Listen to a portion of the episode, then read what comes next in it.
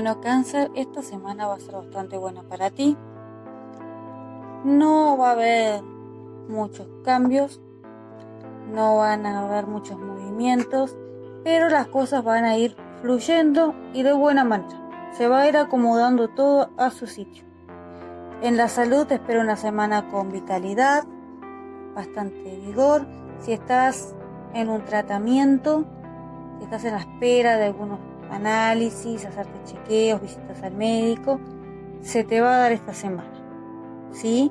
También es muy bueno para los papeles médicos, ya sea una pequeña licencia por enfermedad o algún trámite de pensión que estés haciendo. Esta semana vas a tener noticias de eso.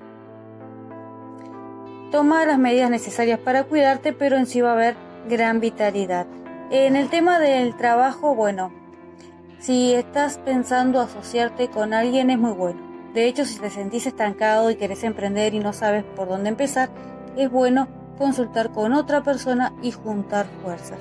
El trabajo que quieres, para los que están buscando, va a llegar.